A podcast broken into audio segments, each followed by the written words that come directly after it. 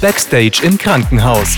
Der Podcast der Wohlfahrtsklinik macht Schluss mit typischen Klischees und Vorurteilen im Bereich der Gesundheitsberufe. Heute Physician Assistants, die Neuen im Ärzteteam, Arztentlaster oder doch nur Lückenbüßer? PA Johanna räumt auf.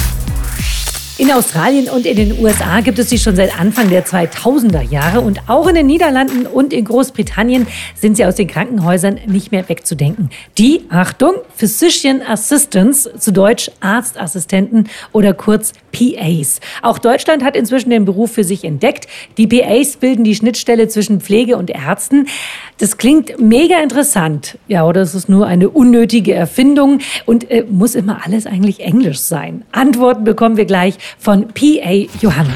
Backstage im Krankenhaus. Backstage. Erstmal schön, Johanna, dass ich hier sein darf, Einblicke gewinnen darf in deinen Job.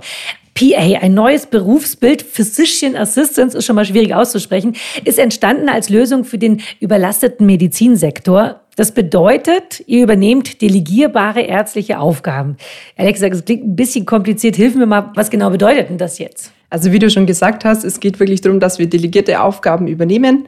Wir entscheiden nicht selber, sondern wirklich immer nur durch Delegation vom Arzt. Er entscheidet. Wir sind da immer ganz Hand in Hand, arbeiten wir zusammen, immer in enger Rücksprache und wir versuchen alles vorzubereiten. Also zum Beispiel, wir machen die Anamnese schon und kontrollieren die Laborparameter und wenn dann da Behandlungsbedarf wäre, dann geben wir das an den Arzt weiter und der entscheidet dann, was weiter mit dem Patienten passiert. Mhm. Also tatsächlich so eine neue Schnittstelle, eine mhm. ganz neue Rolle im Gesundheitswesen. Da drängt sich mir ja sofort, wir wollen ja hier mit Vorurteilen aufräumen, und da drängt sich mir doch tatsächlich das Vorurteil auf, dass die Ärzte all ihre ungeliebten Tätigkeiten einfach auf euch abwälzen. Nein, so kann man es natürlich nicht sehen. Wäre ja auch gemein. Wäre auch gemein, nein. Die Ärzte haben dann natürlich Zeit für ihre Kernkompetenzen. Wir machen zum Beispiel auch ganz viel Dokumentation, was ja in der heutigen Zeit der Bürokratie eher noch mehr wird als weniger mhm. und nehmen den Ärzten ganz viel Arbeit ab, damit die wirklich Zeit haben für ihre Kernfähigkeiten, Kernkompetenzen, sich darauf konzentrieren können und wir machen die Arbeit im Hintergrund. Mhm. Aber wir wollen mal von ganz vorne anfangen. Die Ausbildung zur PA, ist ja auch immer wichtig, dass wir PA sagen, läuft als berufsbegleitendes Studium. Wie muss ich mir das äh, Studium vorstellen? Genau, also es gibt eben zwei Varianten. Entweder das grundständige Studium, es geht vier Jahre, also acht Semester, und dann das andere berufsbegleitend drei Jahre, sechs Semester. Und davon ist ein ganz großer Teil Praktika. Also wir haben fünf große Praktika, wo es auch Notfallmanagement geht, operative Praktika und auch die innere Medizin, dass wirklich alle Teile, sage ich mal, von diesem Studium abgedeckt sind. Da seid ihr dann immer in verschiedenen Krankenhäusern, Arztpraxen oder, oder ist es immer das Gleiche? Man kann sich eigentlich raussuchen. Also entweder man sucht sich zum Beispiel ein größeres Haus, das ist die innere Medizin auch abdeckt, Chirurgie und Notfallmanagement. Man kann sich aber auch verschiedene Häuser zum Beispiel rauspicken. Mhm. So und sagt, da gefällt es mir vielleicht in dem Bereich besser oder die sind auf was anderes spezialisiert, mhm. wie Notfallmanagement. Und dann kann man sich da auch raussuchen, wo man gerne hingehen möchte. Klingt ja wirklich spannend. Ja. Welche Grundausbildung muss man denn machen, um dann dieses äh, berufsbegleitende Studium machen zu können? Man braucht eine staatlich anerkannte Ausbildung, entweder zur Arzthelferin oder klassisch Krankenpfleger, Krankenschwester, operationstechnische Assistentin, irgendwas medizinisches, mhm. eine Grundlage. Und was dann eben gut ist, entweder man hat genügend Berufserfahrung, dass man studieren kann, oder man hat das Abitur noch dazu. Das sind so die Voraussetzungen. Und dann das berufsbegleitende Studium, habe ich aber gehört, das kostet was, oder? Genau, leider gibt es in München momentan nur an einer Privatuni. Das sind so knapp 600 Euro im Ui. Monat. Mhm. Also schon einiges. Aber mittlerweile gibt es viele Kliniken, die einen da unterstützen, auch finanziell. Und man kann dann die Ausbildung über die Klinik machen. Und die Wohlfahrtklinik gehört natürlich auch dazu. Das ist eine ganz tolle Sache. Das ist natürlich echt großartig. Ja. Gell? Also das heißt, es ist schon recht umfangreich. Mhm. Man braucht auch einen ziemlichen Grundsockel. Ja. Was konkret hat denn dann die PA dann so auf Lager, wenn sie mit dem Studium fertig ist? Wir haben natürlich so die Grundbasis der Medizin. Das ist zum einen die innere Medizin, Chirurgie, Anatomie und Physiologie, mhm. aber auch Hygiene und Mikrobiologie, Anamnese und Untersuchungstechniken, aber natürlich auch ein wichtiger Bereich die Dokumentation, Abrechnung, Codierung, Qualitätsmanagement und natürlich auch das Fach Recht Ethik, Patientencoaching und natürlich auch Notfall- und Schmerzmanagement. Boah, das ist echt umfassend. Also fast ja. schon wie so ein Medizinstudium. Genau. Aber ja eben nur fast. Also das wäre auch schon so das nächste Vorurteil. Äh, mit so einem Arztstudium Leid, sagen wir mal so, äh, kann man überhaupt keinen Patienten behandeln. Ist ein Vorurteil. Was sagst du dazu? Ich würde das nicht so benennen, mhm. natürlich. Ich finde, es ist super wichtig, dass einfach Leute da sind, die motiviert sind, die da Lust haben, sich weiterzubilden und versuchen, die Patientenversorgung bestmöglich zu sichern, die Qualität. Und da da wollen wir den Ärzten einfach so weit und so gut wie möglich helfen. Und ich denke, das ist das Wichtigere. Okay, verstanden. Also der Arzt könnte sich, wenn wir jetzt wieder bei den Vorurteilen bleiben, ganz einfach in die Ecke stellen, ein bisschen Brotzeit machen und seine Aufgaben einfach an dich weitergeben. Das würde er wahrscheinlich gerne. das glaube ich auch. Nein, so ist es natürlich nicht. Er konzentriert sich auf die Kernkompetenzen und er muss natürlich für uns auch immer erreichbar sein, weil wir immer ganz viel in Rücksprache und enger Zusammenarbeit arbeiten. Es gibt tatsächlich Tätigkeiten, die nur ein approbierter Arzt machen darf. Dazu gehören zum Beispiel Bluttransportieren, Befruchtung, Sterilisation. Also es gibt wirklich Sachen, mhm. die klar begrenzt sind und die man auch nicht mit Delegation weitergeben kann. Mhm. Also sind da ganz klare Regeln, äh, ganz klare Grenzen abgesteckt. Aber dann ist es ja vielleicht auch so ein bisschen so, dass der Arzt dann immer nur die Lorbeeren einsammelt. Oder wie sieht es bei den Patienten aus? Vertrauen die euch oder sagen die dann doch lieber, ich möchte jetzt aber doch lieber den Chefarzt sprechen? Natürlich freut sich ja jeder über den Gott in Weiß. Oh, ja. ja. genau. Aber mittlerweile haben wir auch schon so viele Aufgaben übernommen, dass da sehr enges Vertrauensverhältnis da ist und natürlich wir auch was von den Lorbeeren ernten können. Und die dann auch wirklich Vertrauen zu euch haben, die Patienten. Die, genau, wir sind ja sehr eng im Patientenkontakt, weil wir doch oft mehr Zeit für die Patienten haben, wenn der Chef zum Beispiel im OP steht und mhm. deswegen bekommen wir öfters noch mehr mit von den Patienten und sind dann noch enger in Kontakt. Uns ist es natürlich einfach wichtig, dass die Patienten bestmöglich versorgt werden und ich denke, das ist dann die Hauptsache dass der Patient sich wohlfühlt. Genau. Äh, wenn man jetzt so ein paar Jahre als PA unterwegs mhm. ist, äh, gibt es dann so weitere Möglichkeiten, noch was draufzusetzen? Also kann man karrieretechnisch dann noch eins weitermachen? Momentan werden verschiedene Masterstudiengänge noch entwickelt und auf Dauer ist dann äh, die Möglichkeit oder sollte die Möglichkeit bestehen, dass man eventuell so einen Quereinstieg dann noch ins Medizinstudium schafft oder vielleicht später doch noch ein richtiger Arzt werden könnte. Ein approbierter. Ein approbierter Arzt. Genau, genau das schwierige so. Wort. Genau. genau.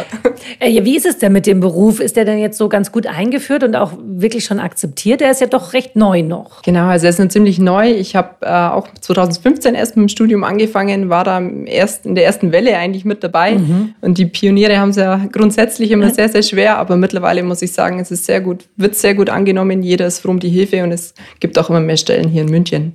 Und auch auf der Station oder im OP hat man da nicht so Sorge, dass da nochmal so eine weitere Hierarchieebene eingebaut wird? Ganz im Gegenteil. Also hat mich auch sehr gefreut. Jeder ist eigentlich froh darum, dass nochmal ein Ansprechpartner da ist, der die Probleme gleich auch weitergibt oder sich darum kümmert um die Patienten und es wird sehr, sehr gut angenommen. Also habe ich mich richtig gefreut drüber. Das ist ein bisschen bisschen schade. Ich habe tatsächlich mit ein bisschen mehr Eifersucht, Argwohn, Ellenbogen gerechnet. Ja, aber ist nicht so. Es läuft gut also. Es läuft wirklich gut. Kein böses Vorurteil. Das gibt es nur bei Grey's Anatomy.